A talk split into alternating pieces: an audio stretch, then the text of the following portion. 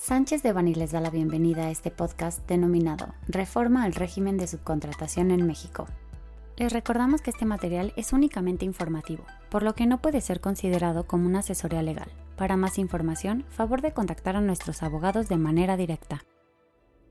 El pasado 23 de abril de 2021 se publicó en el Diario Oficial de la Federación el decreto para regular el régimen de subcontratación en México, con lo que se reforman diversas disposiciones de la Ley Federal del Trabajo, Ley del Seguro Social, Ley del Instituto del Fondo Nacional de la Vivienda para los Trabajadores, Código Fiscal de la Federación, Ley del Impuesto sobre la Renta, Ley del Impuesto al Valor Agregado, Ley Federal de los Trabajadores al Servicio del Estado, Ley Reglamentaria del Apartado B del artículo 123 constitucional, Ley Reglamentaria de la Fracción 13 bis del Apartado B y el artículo 123 de la Constitución.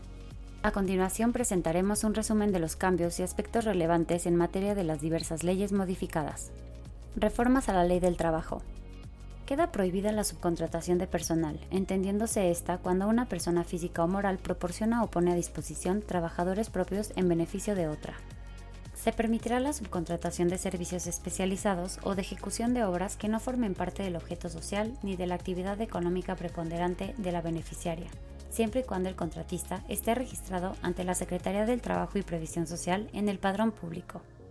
De igual manera se permiten los servicios u obras complementarias o compartidas de un mismo grupo empresarial, también considerados como especializados, siempre y cuando no formen parte del objeto social ni de la actividad preponderante de la empresa que los reciba. Se establece que las agencias de empleo o intermediarios podrán participar únicamente en el reclutamiento, selección, entrenamiento y capacitación, entre otras. Estos no se considerarán patrones, pues tal carácter lo tienen los beneficiarios de sus servicios. Las personas físicas o morales que proporcionen servicios de subcontratación de servicios especializados o de obras deberán contar con registro ante la Secretaría del Trabajo y Previsión Social. El registro deberá renovarse cada tres años. La subcontratación debe formalizarse mediante contrato por escrito, en el que se señale el objeto de los servicios a proporcionar o las obras a ejecutar, así como el número aproximado de trabajadores que participarán en el cumplimiento de dicho contrato. La persona que subcontrate con un contratista que incumpla con sus obligaciones que deriven de las relaciones con sus trabajadores será responsable solidaria en relación con los trabajadores utilizados para dichas contrataciones. Para que surta efecto la sustitución patronal, deberán transmitirse los bienes objetos de la empresa o establecimiento al patrón sustituto. Sin embargo, existirá un plazo de excepción de tres meses a partir de la entrada en vigor de la reforma, donde no será necesario tal requisito. Se señala que el monto de la participación de utilidades tendrá como límite máximo tres meses de salario del trabajador o el promedio de la participación recibida en los últimos tres años, aplicando el monto que resulte más favorable al trabajador. La sanción por prestar servicios de subcontratación o recibir dichos servicios será una multa de 2.000 a 50.000 veces la unidad de medida y actualización. La misma sanción se aplicará al prestador de servicios especializados o que ejecute obras especializadas sin la autorización de la Secretaría del Trabajo y Previsión Social.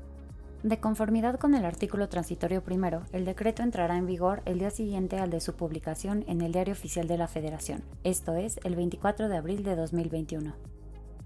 La Secretaría del Trabajo deberá expedir las disposiciones generales para el registro de los prestadores de servicios especializados dentro de los 30 días naturales siguientes a la entrada en vigor del decreto.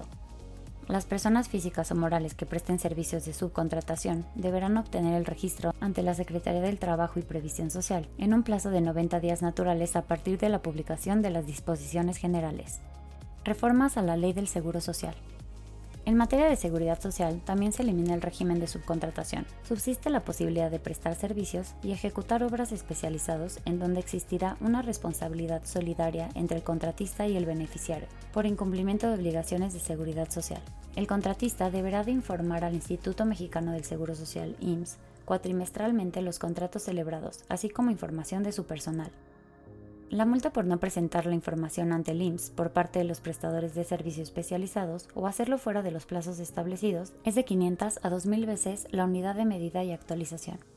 De conformidad con los artículos transitorios, los patrones que previo a la entrada en vigor del decreto hubiesen solicitado al IMSS la asignación de uno o más registros patronales por clase para realizar la inscripción de sus trabajadores a nivel nacional, contarán con un plazo de 90 días naturales contados a partir de la entrada en vigor del decreto para dar de baja dichos registros patronales y, de ser procedente, solicitar se le otorgue un registro patronal en términos de lo dispuesto en el reglamento de la Ley del Seguro Social en materia de afiliación, clasificación de empresas, recaudación y fiscalización.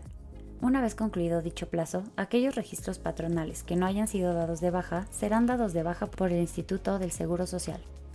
Reformas a la Ley del Instituto del Fondo Nacional de la Vivienda para los Trabajadores se obliga a las empresas que ya han obtenido registro de la Secretaría del Trabajo y Previsión Social para proporcionar al Infonavit cuatrimestralmente la información de contratos que tienen celebrados, objeto y periodo de vigencia, relación de trabajadores indicando su CURP, número de seguridad social y salario base de cotización, así como nombre y registro federal de contribuyentes del beneficiario de los servicios.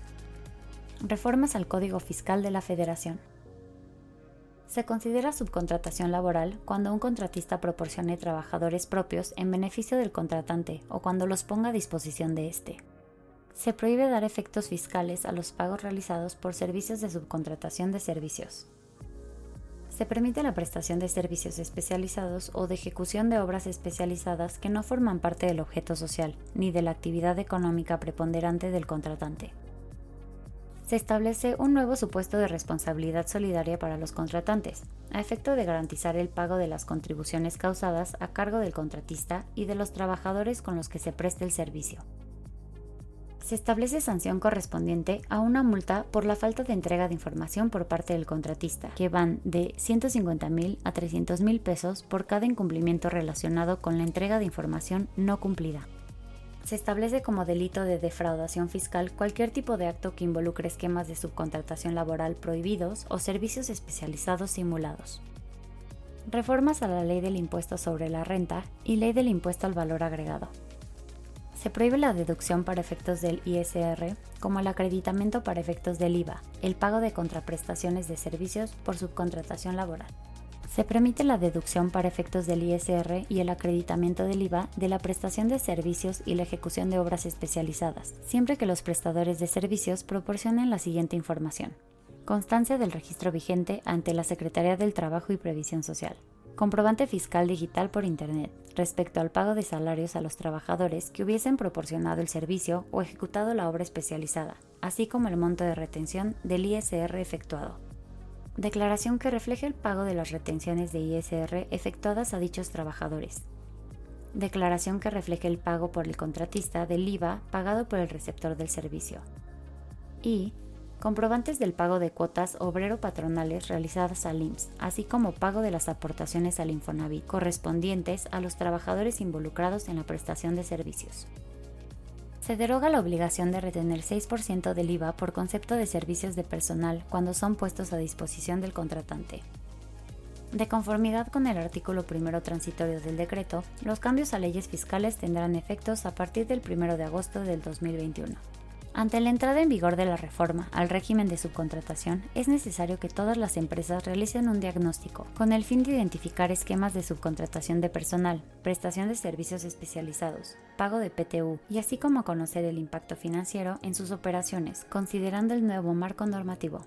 Es importante realizar las modificaciones contractuales y de modelo de negocios aplicables para evitar sanciones relevantes que ahora se introducen en diversas leyes.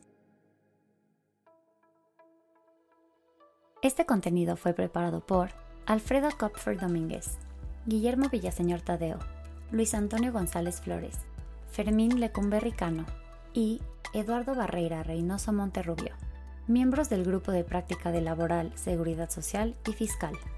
Para cualquier duda o comentario de este material, favor de contactarnos directamente o visite nuestra página www.sanchezdevani.com.